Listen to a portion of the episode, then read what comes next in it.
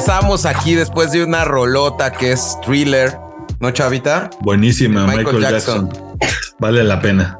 Pues ya para finalizar este episodio de Cultivando Idiotas, tenemos un ideólogo muy especial y un gran invitado. Chavita, preséntalo, te cedo el honor. Un gran amigo, Roy Blasquez, es psicoanalista, es músico, un super baterista y gran amigo de los dos. Y pues nos viene a hablar sobre salud mental y fobias. Y además, creo que es importante decir, Chavita es un ex Mermonk. ¿no? Sí, que es un vamos a. Ya en su momento diremos que es un Mermonk aquí en el en episodios más adelante. Pero bueno, pues bienvenido, Roy. Muchas gracias. Encantado de estar con ustedes y de platicar un ratito de todo esto de las fobias. Sobre todo ahorita que es Halloween y Día de Muertos, pues está buenísimo. ¿Cómo están? Ajá. Pues decidimos invitar a Roy en este en esta última parte del Cultivando Idiotas porque queremos poner un hashtag especial que yo había platicado con él que se llama hashtag cultivando la mente, porque creo que también la mente se debe cultivar. Y en esta, en este tema, eh, decidimos hablar con él de salud mental y fobias. Y primero, pues primero preguntarte qué es la salud mental, porque muchas veces yo creo que nadie toma en cuenta esto, ¿no, Chavita? Sí, creo que es algo muy importante y que poca gente lo toma en cuenta. Tomamos más bien la salud física eh, con el ejercicio, nuestra alimentación, pero nuestra mente la tomamos muy poco en cuenta o no estamos conscientes que es algo muy importante para nuestras vidas, ¿no? ¿No, Roy? Sí, sí, sí, definitivamente. Creo que eh, es un tema súper importante y sobre todo en países como México, de repente es complicado porque hay otras necesidades que cubrir primero y parecería que la salud mental es algo que se deja al último, ¿no? Sí, pero ¿qué es salud mental? Bueno, la salud mental a grandes rasgos es la capacidad de poder resolver los problemas, ser resiliente, también poder de disfrutar la vida, no sin que ésta deje de, de tener sus baches, pero que uno pueda estar disfrutando la vida, pueda ser productivo, pueda tener relaciones sanas, sociales, pueda tener vínculos con, con sus cercanos y con sus terceros de la mejor manera posible y que pueda tener una vida desde chiquito hasta que sea más grande de una manera fluida y, y- próspera, ¿no? Bueno, yo la verdad es que no conozco mucho del tema, pero creo que sería importante.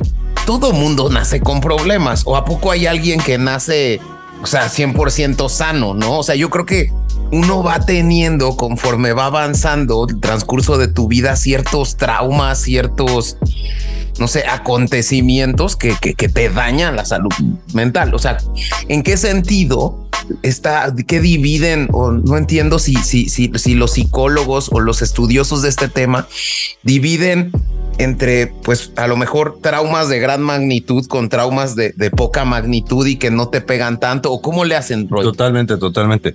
O sea, bien como dices, ¿no? O sea, la, la vida tiene, siempre problemas, ¿no? No hay una vida perfecta, ¿no? Y a partir de eso es que surgen la manera en la que cada quien, a partir de su manera de estar estructurado, puede lidiar con estos problemas. Sin embargo, la pregunta es, ¿en qué momento esto se vuelve un problema mayor en donde desemboca en una patología? ¿no? Es correcto, es correcto. Entonces, bueno, definitivamente la psiquiatría, la psicología, todas estas disciplinas que se llegan a tocar tienen sí consensos, tienen manuales en diferentes países, diferentes naciones, en donde van catalogando estas patologías y dependiendo de cierta sintomatología y ciertas características pueden determinar si alguien está enfermo o no. Ok. Lo cual es, es muy interesante porque es algo que les iba a comentar hace rato. Estas patologías también son dictadas por el momento histórico. Es decir, lo que era una patología hace 50, 60 años, hoy en día no lo es. Lo cual hace pensar hasta qué punto las patologías son creadas por la sociedad o en realidad son algo intrínseco. Como por ejemplo, ¿cuál? Por ejemplo, eh, la homosexualidad hace, si mal no recuerdo, unos 60 años en el, en el manual, en el DSM, que es el manual gringo eh, americano, que tiene DSM1, DSM2, ahorita creo que van en el 7. Eh, la homosexualidad era una patología, era tratable, ¿no? Era motivo para ir a consulta o ir a, que te medicaran para cambiar esto hoy en día no, no es una patología, no está en el manual y no puede ser este, catalogada de esa manera. También, por ejemplo, hace, no sé, 30 años, si veías, no me acuerdo bien del dato, pero si veías creo que más de 5 horas la computadora, también ya se creó una especie de síndrome. No, pues eh, Chavita tendría ese síndrome completamente, ¿no, Chavita? Creo que muchas personas, la verdad. Dudo que alguien no, no tuviera ese síndrome con el celular y con todos esos. hoy en día lo tendríamos muchas personas. Totalmente. Y hoy en día, eh, evidentemente, no puede ser este catalogado como una patología porque es algo que ya es parte de nuestro día a día y, y es algo que mueve al sistema. Entonces, por eso digo que es muy interesante porque así como sí hay eh, ciertos síntomas y ciertas patologías que sí se manifiestan y que sí pueden ser tratables, también es muy interesante analizar el que hay atrás de estos diagnósticos, en donde muchas veces también el sistema es el mismo que orilla a que estos estas patologías sean creadas por el mismo sistema, también para conveniencia de quienes, ¿no? Eh, es un tema también interesante cómo, cómo funciona todo esto. Oye, Roy, a mí me gustaría preguntarte sobre los detonantes más comunes o las situaciones que desencadenan o que generan estas patologías o este tipo de problemas mentales en las personas? ¿Hay algún tipo de detonantes, alguna edad en la que las personas desarrollan este tipo de enfermedades mentales? Sí, yo, yo, yo coincido con Chava en esa pregunta. ¿En qué momento yo necesito ayuda psicológica? Sí, es buenísima pregunta.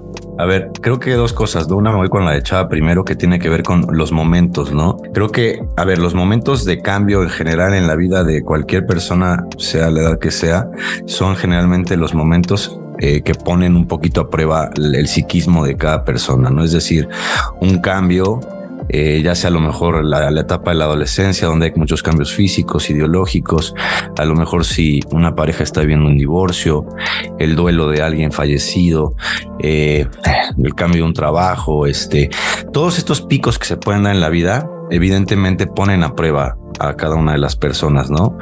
Eh, no es lo mismo que estar en una normalidad en donde, bueno, uno está muy acomodado. Entonces, a partir de esto es donde cada quien, dependiendo de su particularidad, pues puede llegar a detonar algo, ¿no?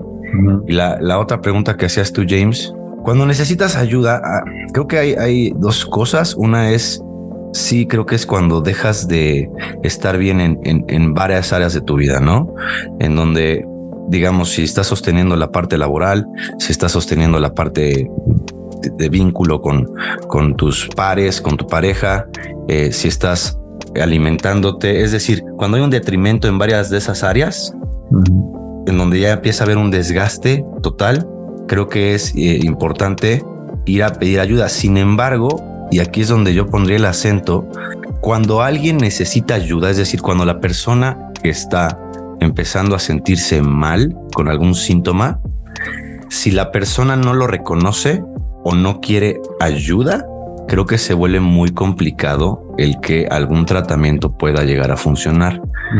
Lo comento por qué, porque podría pasar a lo mejor con un paciente con adicción, ¿no? Que la familia quiere apoyarlo, quiere darle las herramientas, más sin embargo esta persona en realidad a lo mejor no quiere hacerlo.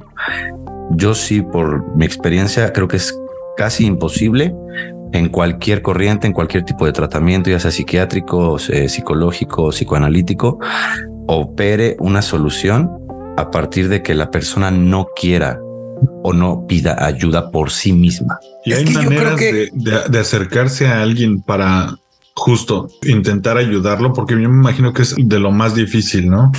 Conseguir que esta persona acepte que la necesites ayuda. Es que yo creo que también vienen de un tema cultural, ¿no? Porque yo creo que digo, y, creo que en lo particular y lo que hemos estado hablando a lo largo y antes de que eh, grabáramos este episodio con Roy, es que muchas veces nuestros papás digo yo, yo, yo en lo personal, mis papás nunca, o sea, hasta hoy en día mi mamá se ha metido en temas de psicología y otras cosas, pero no venimos de una cultura acostumbrada a cuidar nuestra salud mental. Totalmente. O sea, hoy en día hay gente, a lo mejor no mi papá, pero mi abuelo, que a lo mejor nunca fue al psicólogo, ¿no? Y lo, a lo mejor lo necesitaba, ¿no?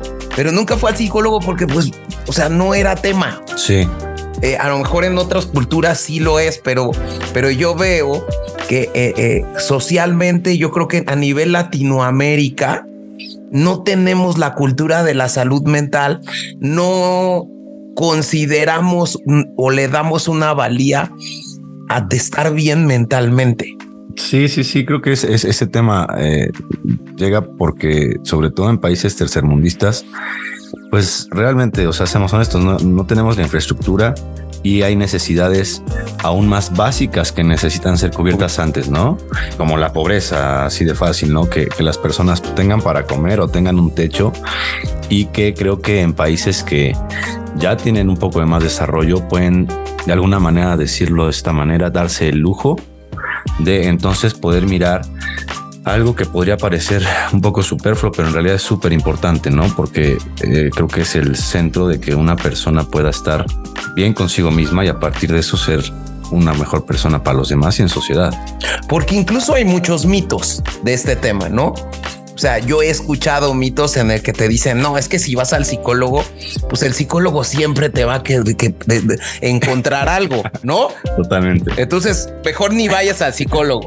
Sí, o tabús de ahí que hay gente que no acepta que va, o sea, no lo quiere decir porque la gente te cataloga o te mira de, de una manera distinta, ¿no? Yo creo que también el acceso a este tipo de salud es muy limitado. De hecho, yo había visto que hay tres psicólogos en México por cada 100 mil habitantes. O sea, creo que tanto la escasez de, personas que te traten como el, lujo de, tenerlo, pero también el tabú de las personas de no decir que están siendo tratadas y eso ayudaría también a otras. Porque, porque el tabú es este está loco. Claro, es que es que es un tabú que creo que sí se ha ido rompiendo ¿Por qué? Porque también hay muchas, eh, es como paréntesis, no antes de contestar, porque hay muchas corrientes, sobre todo orientales, que están llegando muy duro, que tienen que ver con cuestiones de, paz mental, de sanidad, que creo que están rompiendo un poco con ciertos tabús.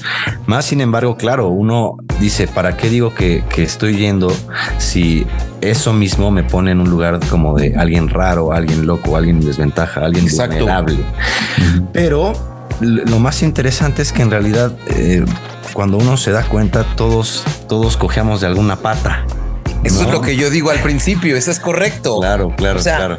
Nadie nace con 100% de salud mental. No, y, creo que eso es también un punto muy importante porque eh, muchas veces va a sonar un poco paradójico, pero lo que a veces puede llegar a crear el mismo problema eh, psicológico es sentirse en desventaja o sentirse eh, como loco y eso es lo que crea el problema, la sensación de ser diferente.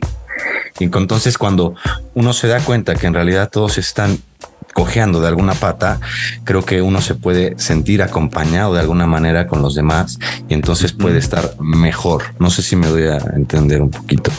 Sí, sí, totalmente. Ahora tú preguntaste algo, Chava, de, no sé el tabú el tabú, pero decían algo de los psicólogos, ¿no? El psicólogo siempre te va a encontrar algo.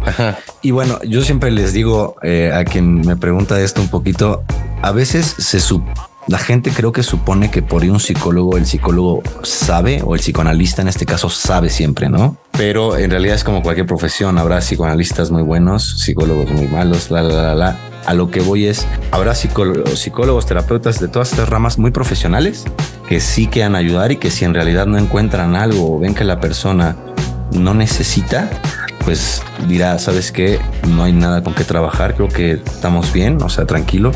Pero también hay profesionales muy buenos. A lo que voy es que, pues, no, no, no todos son buenos, ¿no? Y no todos se...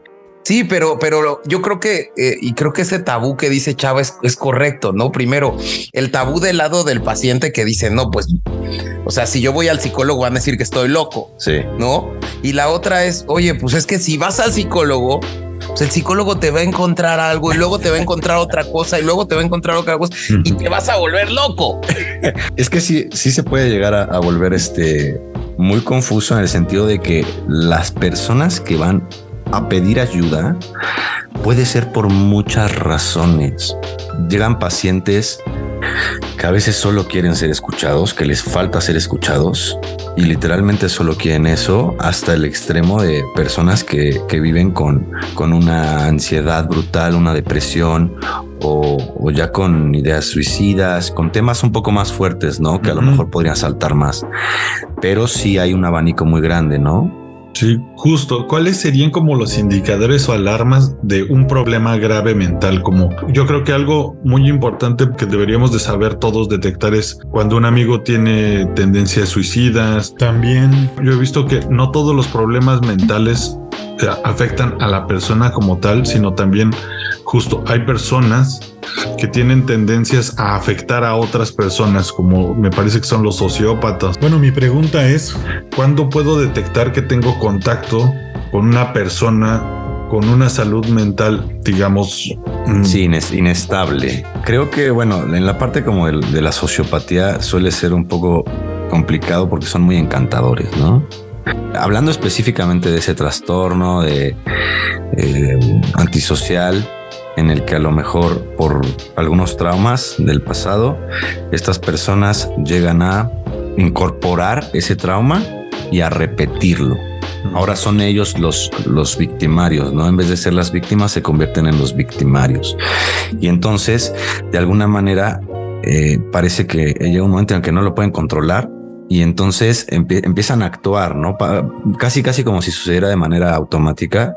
Y entonces ahí tenemos casos extremos como asesinos seriales, todas estas eh, cosas que vemos de repente en las películas, que como sabemos sí son casos reales, pero eh, son muy eh, encantadores. Entonces creo que ahí puede llegar a ser difícil. la mejor estrategia que yo encontraría para poder detectar a alguien nocivo para con nosotros es uno estar bien. Entonces, mientras, mientras uno esté bien con uno mismo, puedes llegar a percibir de manera más objetiva la realidad. ¿Me explico? Entre más carencias internas tenga uno, pues más va a buscar eso afuera. Y entonces te podrías enganchar más con estas cosas, así como adicciones, ¿no? Porque no solo estamos hablando de personas, sino como adicciones. La persona que busca una sustancia adictiva es porque no está en eh, total contacto consigo misma o con cosas trabajadas, entonces buscas algo afuera. Y entonces creo que ahí sí es cuando se dan de repente relaciones muy tóxicas, que bueno, creo que todos hemos vivido de alguna manera que la relación con la novia tóxica, que te gritaste y esto, pero que llegan extremos en donde ya eh, se están medio matando o ya eh, se están agrediendo de manera ya sociopática, ¿no? Sí, sí, sí, totalmente. Y ahora hay, hay, hay una diferencia yo, por ejemplo, siempre he tenido la duda, ¿cuál es la diferencia entre un psicólogo y un psiquiatra? ¿Y cuándo tengo que ir con un psicólogo y cuándo tengo que ir con un psiquiatra? Ok, la psiquiatría es alguien que estudia medicina, es un médico que se especializa como psiquiatra y la psiquiatría tiene que ver con eh, cómo regulas las sustancias neuroquímicas en el cerebro para regular alguna especie de conducta. ¿No? Entonces el psiquiatra lo que va a hacer es trabajar con medicamentos generalmente, aparte de tener a lo mejor el apoyo de un psicólogo o un psicoterapeuta para que trabaje la parte emocional. Pero el psiquiatra se dedica a la neuroquímica del cerebro para poder tratar estas conductas y hacer tratamientos. Y el psicólogo está más enfocado en la parte psiconductual y emocional, pero desde un punto más práctico y terapéutico sin sustancias, sino más tratando con eh, el diálogo y la parte de, persona a persona. ¿Qué tan común es ser recetado con, con, alguna droga o bueno, con algún medicamento cuando tienes un problema mental? Porque yo creo que también hay, hay personas que les da miedo eh, consumir este tipo de sustancias porque dicen yo no me siento yo mismo. Lo tuve de algún caso cercano que me decía, no, es que cuando tomo esto no me siento yo mismo, esto me va a cambiar totalmente, me va a afectar más de lo que me va a ayudar. Sí, es un tema súper controversial porque, a ver si algo debe de quedar claro en este programa, es que Estamos hablando de la mente y del cerebro, que son dos cosas diferentes, pero que a veces se confunden y se vinculan mucho. Y precisamente como es un objeto de, estudio que se estudia a sí mismo, es decir, nosotros las personas que, que, tenemos un sistema nervioso, un cerebro y una mente, tratamos de estudiar la misma con ese mismo instrumento. Entonces, para decirlo pronto, todavía no se conoce mucho es muy interesante cómo puedes ver gente que ha sido medicada en los 80, 70 y hoy en día te dicen los neurólogos, es que usábamos este medicamento y no sabíamos que le íbamos a poner en la madre, ¿no? O no, no, sabemos bien los resultados. Si tenían estos resultados positivos, más sin embargo, de repente se les botó la canica. Eh, es decir, es una ciencia, así como todo va evolucionando, pero precisamente por la naturaleza la misma, es una ciencia y una disciplina que no está de nada descifrada, ¿no? Que tiene muchos agujeros y que es muy interesante por lo mismo, ¿no? Pero, por ejemplo, en, en tu caso, ¿no? Tú estás dando una terapia psicológica y en qué momento tú detectas que a un paciente ya no te necesita a ti, sino necesita ya algo de medicación. Sí, sí, sí, sí. Bueno, aquí en específico, yo con lo que trabajo, yo, yo trabajo con el psicoanálisis, yo soy psicoanalista y en este caso, cuando llega un paciente y tiene un problema, yo cuando veo que una ya no me necesita es cuando él puede darse cuenta que todo lo que ha trabajado, o sea, sí, sí, sí tiene que hacer un trabajo subjetivo, subjetivo en donde diga, ya no puedo, ya no tengo que estar aquí, ya resolví, ta, ta, ta, y él mismo, eso es como, digamos, darse de alta, ¿no? Cuando ha podido trabajar sus cosas. Ahora, cuando yo veo que lleva cierto tiempo y sigue teniendo una sintomatología aguda, sigue estando, mm, no sé si, es un cuate con una depresión brutal, y a pesar de estar yendo cuatro o cinco meses, estar hablando, estar trabajando sus traumas, su pasado, todo esto, y sigue teniendo una ideación hasta suicida y muy depresiva, pues sí le, le tendría que recomendar a un psiquiatra. ¿Sabes qué? A ver, o nos apoyamos o ve a ver qué onda porque esto no está funcionando. Y eso, es lo que voy como un ser profesional, ¿no? O sea, no porque vaya conmigo y siga yendo, lo voy a tener ahí cuatro o cinco años, ¿no? O sea, el chiste sí es ver un progreso. O sea, creo que en, en, la rama en la que estés, ya sea psicoterapia, psicoanálisis, este, psiquiatría, neurología, tiene que haber una mejoría que se tiene que ver. Y por ejemplo, un problema que tenga como consecuencia un tema psiquiátrico se puede dar por un evento fortuito, digamos. Totalmente. Eh, se, murió mi mamá o se murió mi tía o se murió, ¿no? Y, eso desencadena. Sí, un brote, un brote psicótico. Un, brote psicótico. Ajá, sí. Sí, es que, por ejemplo, hay, hay una película muy buena que si, si los oyentes ustedes si la, pueden ver, se llama Shine, si mal no recuerdo, y es de un pianista eh, que su papá lo pone desde chiquito a tocar Rachmaninoff, creo que son polacos, y tiene una exigencia brutal, el, chavo, brutal, brutal. Todo esto con una carga de lo que representa el papá para él, lo que representa la familia, creo que es una familia humilde, este, toda la historia del papá, eh, en fin, el tipo se vuelve un genio, y en el momento en el que él ejecuta la pieza de Rachmaninoff, que era la pieza que su papá quería que ejecutara, la ejecuta y ahí le da un brote psicótico, ¿no? Órale. Cuando, cuando culmina con es, es, en ese caso, con esta carga tan grande de sentido de vida para él, en donde eso que era tocar esa pieza no era esa pieza por, por la pieza, era esa pieza por su historia, por el peso que le pone el papá para su vida, ¿no? Entonces es muy interesante porque de hecho no hemos hablado de fobias, pero, pero las fobias tienen que ver un poco con eso, ¿no? El hecho que parecería insignificante para algunos, cuando desencadena para otro algo, es porque tiene un significado muchísimo mayor, no por lo que es, sino por lo que trae. Y ahora este tema no refleja el tema del éxito, porque a cuánta gente exitosa, claro, no? Que tú la puedes ver, no sé, es más, eh, creo que Messi tiene un problema de esos, ¿no? O sea, eh, cuánta gente que es por demás exitosa, ¿no? Tiene problemas de salud mental.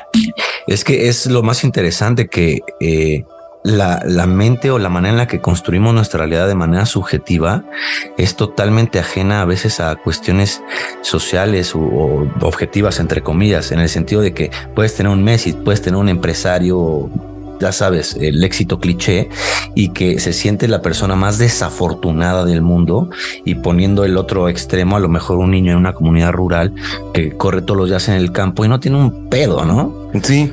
Poniendo los extremos. Entonces ahí es donde está el punto interesante de, de, de si quieren entrar a las fobias, le podemos entrar porque tiene que ver un poco sí. con eso. Pues, eh, pues dale, justo, mi Roy. ¿qué, ¿qué, es una fobia, Roy? ¿Y, y, y, y qué las desencadena? Eh, sí. ¿Hasta cuándo una fobia puede llegar a ser un peligro para una persona, quizá, no? Yo tenía una amiga que compartimos yo y James, pues tenía una fobia a los perros y era muy raro porque si bien no afectaba en mucho su vida, ella tenía miedo hasta de un chihuahua bebecito. Era súper raro ver eso. Se pasaba a la calle si veía un, un perrito chihuahua. Ajá, que por cierto, raro. saludos a la amiga de Chavita que nos esté Saludos escuchando. a mi amiga. Ojalá no se encuentre ningún perro. Quemando gente en cultura.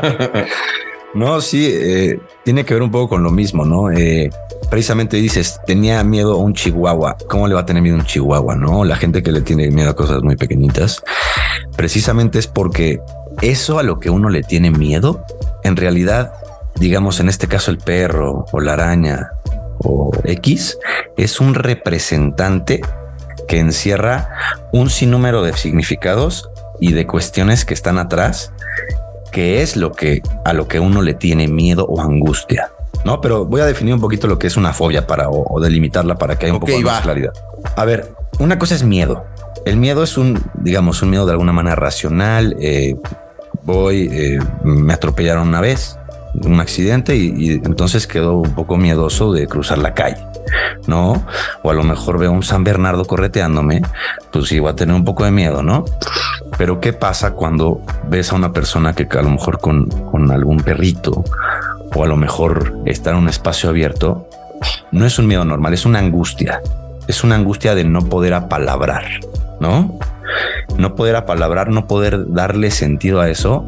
Y es precisamente eso que encierra un sinnúmero de cuestiones traumáticas atrás que por alguna razón se colocan ahí. Inclusive pueden ser heredadas. Totalmente, totalmente.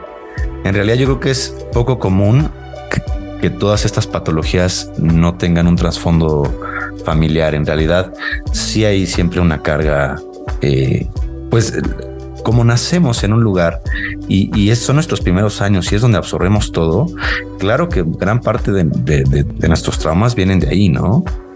Y, uh -huh. y entonces cosas que empiezan a chocar. Pero Sí, sí, sí, las fobias definitivamente son súper interesantes. Hay, hay, un ejemplo muy claro, no me quiero tampoco tomar mucho tiempo, pero es un, es un caso muy famoso de Freud, el famoso Sigmund Freud, que eh, se llama el, el, caso Hans. Es un niño de tres años que de repente se encuentra a un caballo que tiene un accidente, el caballo se cae y desde ahí les tiene pánico, ansiedad, fobia a los caballos, ¿no? Resulta que este niño, ya cuando te cuentan su historia, es un niño que nace y empieza a preguntar mucho por el pene de su papá, preguntándose por su propia sexualidad, ¿no? Yo tengo pene, papá tiene pene, mamá no tiene pene, ¿no? Muy freudiano. Muy freudiano. Sí, digo, vamos a... O sea, Pansexual, ¿no? Como, como Freud es. Sí.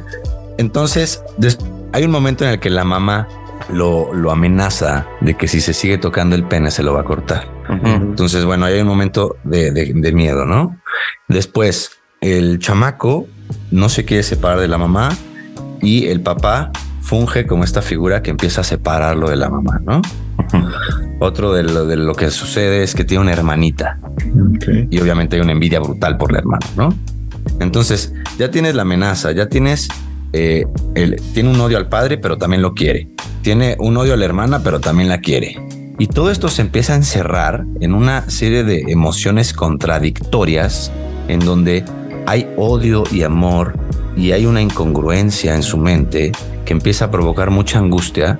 Y entonces cuando ve al caballo y ve el pene del caballo, ese es el signo o el representante que puede llegar a encerrar todo eso que él no puede llegar a palabrar toda esa angustia.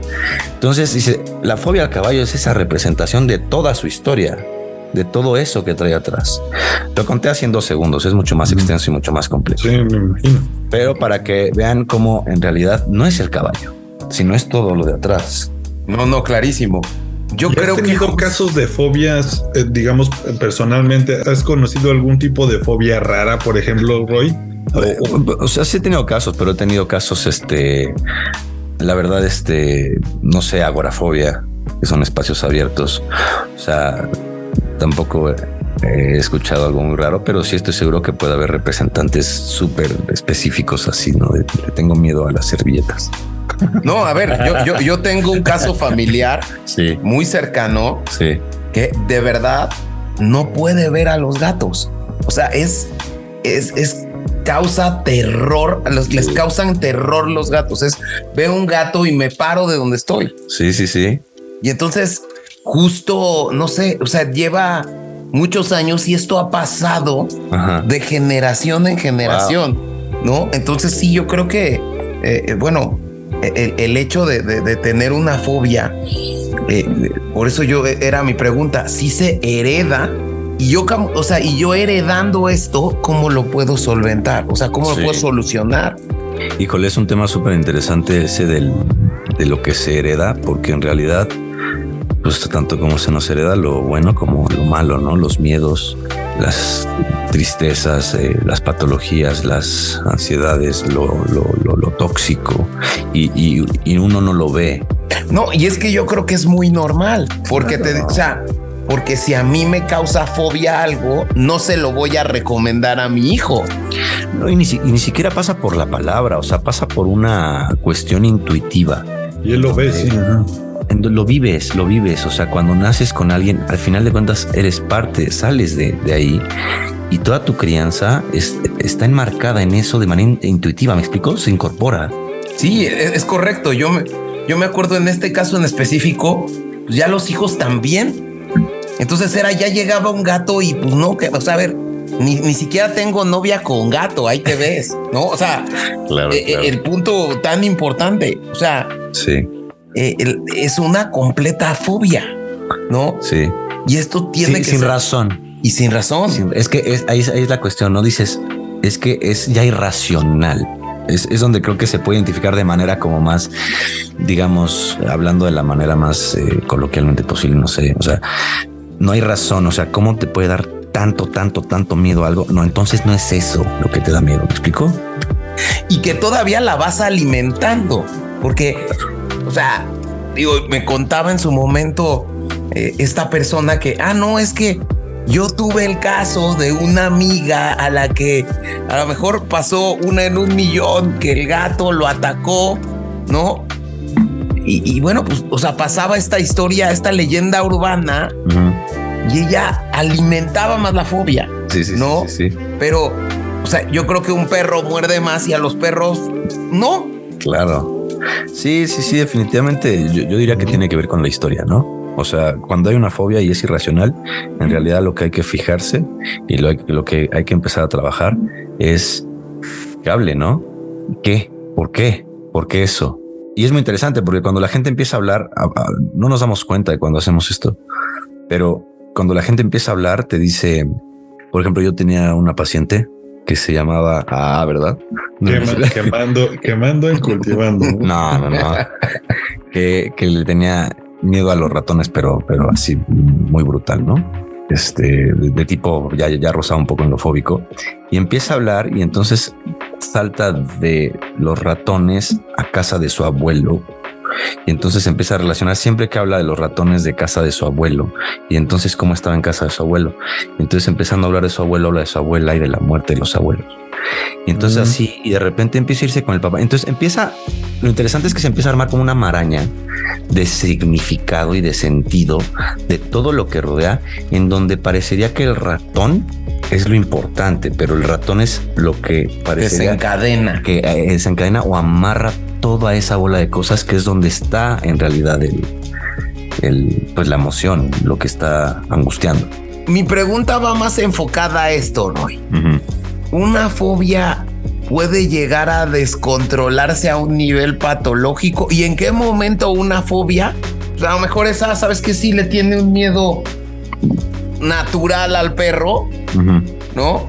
A una fobia exacerbada, ¿sí me entiendes? ¿En qué momento se debe de tratar y qué terapia requieres para tratar algo así?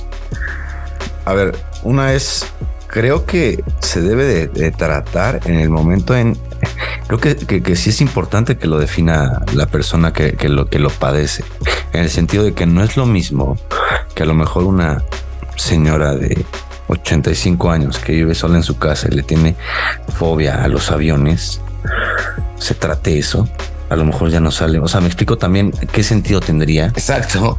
A alguien que a lo mejor tiene eh, viajes de negocios cada cinco días y se dedica a eso. O sea, en el sentido estricto y muy ortodoxo y un poco como normativo a nivel social, sería en el momento en el que te, te rompe tus, tu estilo de vida, tus esquemas, en el que tienes una afectación grave y clara en aquello que construye tu día a día, ¿no? Tu trabajo, tu familia, tu pareja. Es como el alcohólico, ¿no? O sea, cuando hay un alcohólico funcional, pues nadie dice nada, ¿no? Pero cuando es un alcohólico que ya está destruyendo a la familia, que estaba rompiendo su trabajo, creo que más o menos iría de lo mismo. Y creo que eh, particularmente en México, el tema se está empezando a reconocer. ¿No? Eh, yo creo que a partir de esta publicación, que creo que ha sido de las únicas cosas buenas que ha tenido este gobierno, sinceramente, eh, esta NOM 035 2018, o sea, que reconoce la necesidad de las empresas de cuidar la salud mental Totalmente.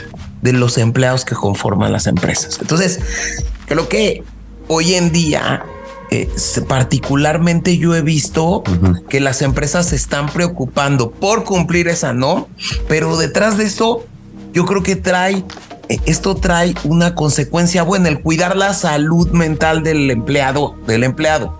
No, no claro, porque aparte pues vamos a ser honestos, o sea, un empleado que está mejor mentalmente, pues también te va a rendir más y va a ser más productivo y también todo va a marchar mejor, ¿no? En realidad, o sea, les conviene, a todos nos conviene. Como Los grandes músicos tienen sus psicólogos, ¿no? Pues es que están bien locotes. Sí, claro. O sea, a ver, yo eh, eh, ahí también no sé si, si tengan la oportunidad y no sé si lo has visto, Roy, este último documental que también está en Netflix, es de Metallica, ¿no? Y ahí los, los, güeyes de Metallica platican que al principio pues, todo el mundo se peleaba, o sea, entre Lars, eh, James Hetfield, o sea, como que ellos tenían como, eh, y, está bien interesante porque toca esa parte, ¿no? Sí. Eh, cada quien tenía como que, pues tenía su rollo, ¿no? Y tú no te metas con mi batería y yo no me meto con tu voz y yo no me meto con tu guitarra. Es que se vuelve una familia. No, claro. Y de repente empiezas a ver cómo se pelean de una manera así brutal. Sí, sí, sí, me imagino. ¿No? O sea, ves eh, videos donde James Hetfield, el vocalista de Metallica, se sale eh, y que prácticamente es, ¿saben qué? Ahí se ven, ahí se quedan con su banda, sí, sí, ¿no? Sí. Y, y entonces se empiezan a dar cuenta que están mal en una salud mental y contratan un psicólogo y al psicólogo le pagan 100 mil dólares para que los acompañe por toda la gira. Sí, los esté y los esté tranquilizando y tienen terapias psicológicas los Metallica, no? Y entonces hoy en día digo, eh, la última vez que yo los ya había salido este documental y los vi, tú ves cómo incluso la banda se ensambla. Ok. No de que si te das cuenta que, que, los cuates se llevan excelente, que mientras mejor se lleven, mejor tocan, que se divierten en el escenario, ¿no? Y en contra ves hoy en día a los Guns N' Roses, ¿no? Que Axel y Slash no se toleran. Y pasa muchísimo en, toda, en las bandas, ¿no? Porque se suelen relaciones como de matrimonio y, precisamente hay unos roces que, que, acaban por romper, ¿no? Pero qué interesante que dices que, que Metallica, que, sí hay un cambio, ¿no? Totalmente, totalmente. Su música fue bajando, eso sí tengo que decir. en eso no les ayudó tanto. Pero qué bueno que hayan lidiado con sus conflictos y sus... Entonces no sabemos si fue tan bueno. Sí. pues no sé, Roy, si quieras cerrar algo eh, con algo, este, recomendarnos algo. ¿Qué necesitaríamos saber para, para darnos cuenta que necesitamos ayuda psicológica? Que creo que es lo primero, ¿no? Que necesitamos a lo mejor una terapia, ¿no? Eh, algún ejercicio quizá pequeño algún ejercicio de ah, claro también no mira primero perdón creo que lo creo que lo más importante es quitarse ese miedo y ese tabú que no es solo el del psicólogo sino es un tabú creo que social de perfección o de exigencia o de tener que llegar a algún lado, eh, como este ideal que tenemos de lo que nos marca la sociedad. De, ¿Por qué lo digo? Porque creo que muchas veces, aparte de la familia que cada uno tiene, la sociedad de repente marca demasiado y creo que muchas veces la infelicidad o las angustias también tienen que ver mucho con eso. Completamente. Yo creo que la sociedad hoy en día genera estereotipos erróneos. Es decir, cuando yo veo y que, ah, sabes que es que tú no estás casado, tú no tienes hijos, tú no tienes el perro, no tienes el perico y no tienes casa. Entonces, claro, no, no eres exitoso. Totalmente. Y es algo que, que en, en todo el mundo, pero más un poco en el mundo, en la parte occidental, sí es una causa brutal de, de, patologías y de estas, eh, por ejemplo, lo de depresión, de ansiedad, que son patologías que están disparadísimas y que tiene que ver con una noción de insatisfacción y, entonces es la carrera de las ratas se le llama, ¿no? Estar persiguiendo, persiguiendo, persiguiendo, persiguiendo y cuando tienes una cosa, la otra cosa, la otra cosa, la otra cosa y llega un punto en que nunca estás satisfecho y, y, y poder encontrar la paz en otro lado, ¿no? Entonces creo que es diciendo ese comentario que, que podamos también ser libres y poder hablar de lo que, de lo que sentimos sin, sin tener un tabú de no poder decir lo que sentimos o poder decirle a las personas que queremos, oye, me siento así, porque a veces eso es algo muy básico, pero que la gente no lo hace y llega a desencadenar después de años y años y años de no hacerlo en algo muchísimo más grande, ¿no? Eh, y como, sí, o sea, creo que es perder el miedo y eh, como ejercicio, algo de lo que yo estoy empezando a estudiar desde hace ya, yo creo que como un año, y la verdad estoy empezando a encontrarle muchísima utilidad, es eh, la parte oriental en el occidente, ¿no? Que yo sé que está muy de moda, que tiene que ver con meditación, que tiene que ver con cuestiones de respiración. Pero lo impresionante es que ya hay muchísima investigación a nivel universitario, a nivel este, científico, de estas disciplinas de religiones antiguas, en donde el poder regular la respiración y tener una práctica diaria. Eh, ¿Hablas de meditar, por ejemplo? Sí, meditar y aprender a respirar. Ok, ok. Pero muy básico, ¿eh? es súper básico como uno no se da cuenta de, de, cómo respiras día a día, ¿no? Y el otro día estaba leyendo a un, no recuerdo el nombre, pero decía algo muy interesante. Decía, la mente es como este jinete que está desbocado y de repente todo está dando vueltas en la cabeza y a veces es lo que causa mucha angustia y mucho sufrimiento, estos pensamientos. Y decía, pero para poder controlar al jinete hay que controlar al caballo. Y el caballo es la respiración. Y si tú haces ejercicios de respiración, por consecuencia, y esto es fisiológico, no tiene mayor o sea, no es de otro lado. Por consecuencia, tu mente se va a calmar. Entonces, eso es algo que recomiendo así como algo inmediato en donde se pueden hacer cinco minutos de, sencillo. Quitar el celular, quitar la computadora, sentarse, cerrar los ojos y respirar y fijarte en tu respiración. Si haces eso por un mes, vas a notar un cambio radical en cómo estás tú con tu cuerpo y con tu mente. Y otra cosa, si yo no sé meditar, ¿cómo inicio a meditando? Así. Es que, es que también está como este, el tabú, ¿no? De, un buen de disciplinas, de cómo le entro, ¿no? O sea, como si fuera magia. En realidad, estas son disciplinas que se desarrollaron de esa manera, ¿no? En un montón de lados, en un montón de culturas, que en realidad tienen que ver con la autoobservación. Si no saben meditar, siéntense, cierren los ojos, cinco minutos y fíjense en su respiración. Y sí, van a pasar pensamientos y sí va, va a haber incomodidad, pero con el tiempo se ve limpiando un poquito en vez de estar en otras cosas. Algo que justo en el yoga te dicen siempre cuando terminas en esta parte del shavasana es cerrar los ojos y eh, dejar un poco los pensamientos del día a día y empezar a sentir tu cuerpo, un poquito empezar a sentir lo físico y después intentar aclarar tu mente y al dejar de pensar en cosas un poco más eh, triviales y más bien empezarse a sentir uno mismo o empezar a sentir el yo físico, empiezas a aclarar algunas ideas. Creo que eso, como dice Roy, la verdad es que a mí también me ha ayudado mucho y creo que es algo de lo que me hizo conectarme, por ejemplo, con el yoga que supuestamente es también un tipo de deporte o, actividad antigua, ¿no?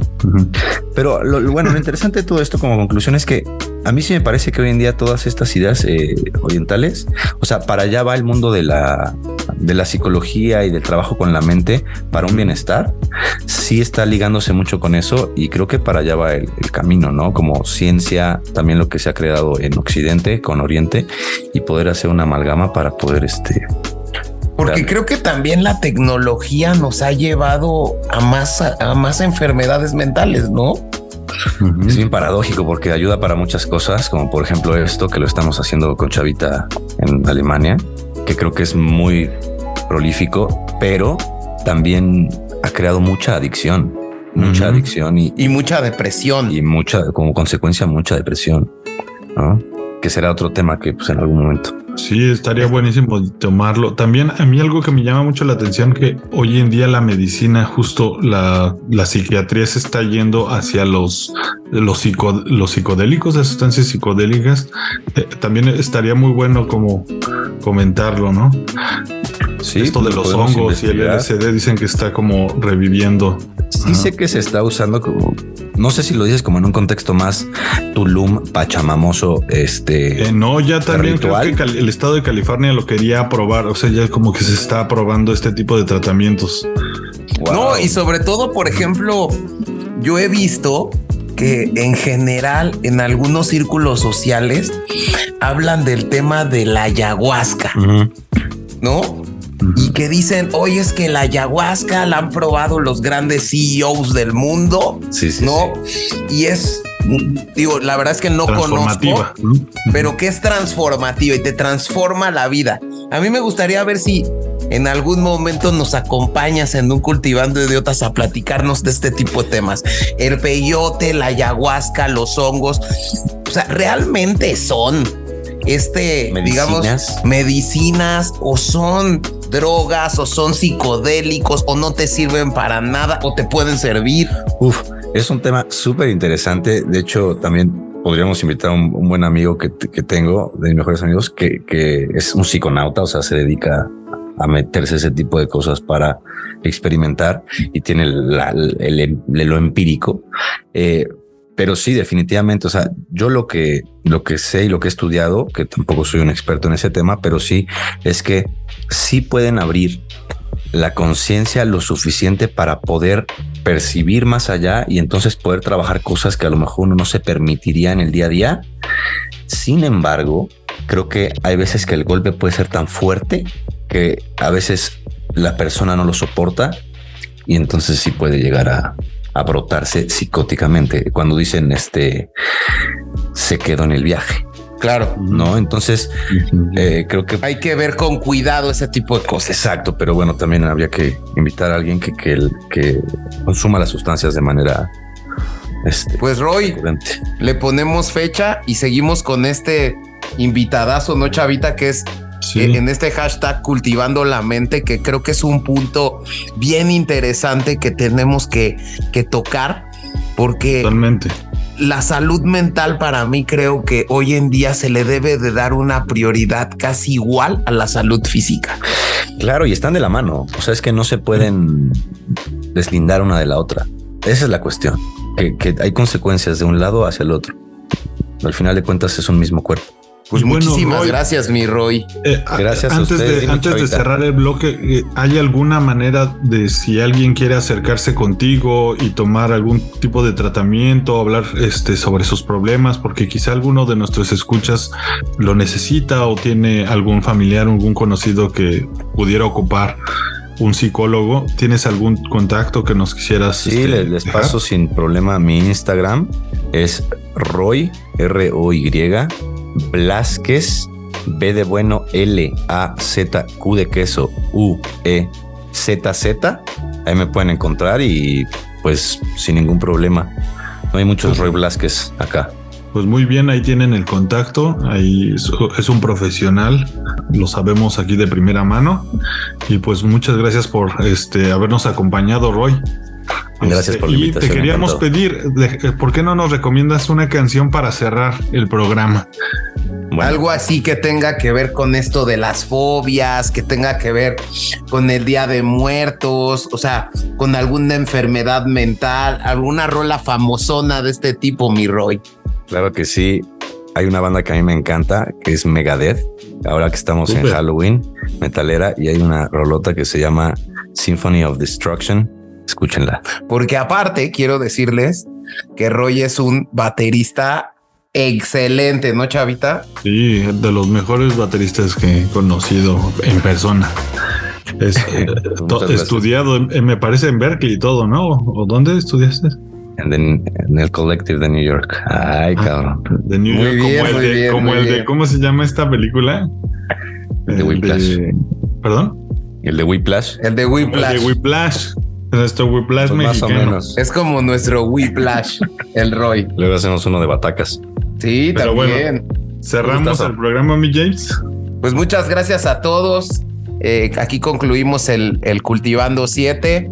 Síganos en nuestras redes sociales, arroba cultivando-i, eh, arroba cultivando ideotas en Instagram. No, Chavita, danos los mails, ¿no? Sí, eh, en los correos tenemos contacto arroba cultivandoidiotas.com y cultivandoidiotas arroba gmail.com. Pueden encontrarnos y por favor escríbanos, ahí estamos para eh, escucharlos. Y pues bueno. Ahorita querías agradecer también los comentarios que nos habían hecho al, ah. en el Spotify. Eh, sí, claro que sí. Queremos saludar a Moderato RRC y Angelini que nos dieron a sus comentarios en Spotify. Un abrazo a todos y muchas gracias por escucharnos. Nos vemos en el Cultivando 8, Chavita. Hasta la siguiente semana. Bye. Muchas gracias.